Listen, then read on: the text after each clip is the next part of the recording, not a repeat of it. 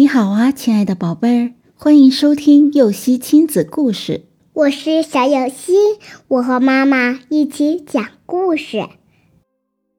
王献之练字。我国近代有位大书法家王羲之，他的第七个儿子叫王献之。王献之从小就聪明好学，擅长草书和隶书，也很擅长绘画。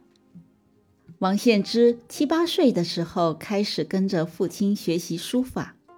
有一次，父亲王羲之看到儿子正在练字，便想试试他是否专心，于是悄悄走到他身后，突然伸手去抽王献之手中的毛笔。但王献之练字非常专心，握笔很牢，王羲之没能抽走。王羲之于是非常高兴地说：“这个儿子将来一定会有出息的。”小献之听了后非常高兴。还有一次，一位朋友来看望王羲之，王羲之便让儿子现场在扇子上写几个字。王献之拿起笔就写，不一会儿。扇子上便出现了几排漂亮的小字，在场的人无不交口称赞。正当王献之得意之时，一滴墨汁突然掉到了扇子上，弄脏了刚才写好的字。王献之灵机一动，勾了几笔，将那滴墨汁。画成了一头小牛，在场的人更加佩服。渐渐的，王献之开始得意起来了。有一次，他问母亲：“我是不是再练三年的字就可以了？”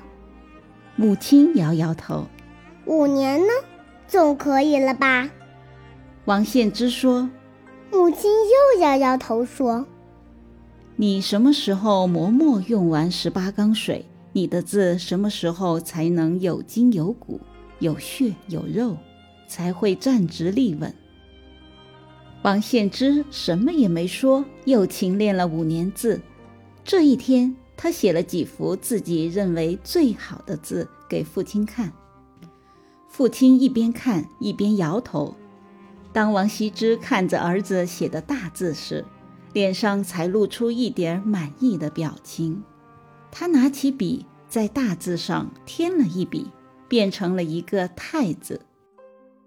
王献之不明白父亲的行为是什么意思，就把那幅字给母亲看。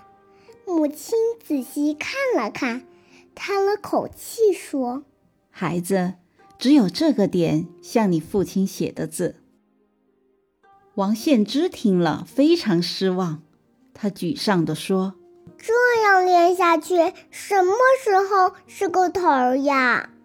母亲鼓励他说：“只要肯下功夫，就一定能行。”于是王献之继续苦练书法。等他磨墨用完十八缸水的时候，写的字果然已经不比父亲的差了。王献之最后在书法上也取得了巨大成就，和父亲一起被后人并称为“二王”。宝贝儿，我们在学习的时候也会遇到类似王献之的情形。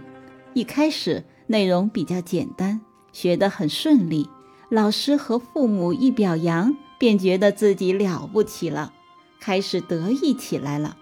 其实。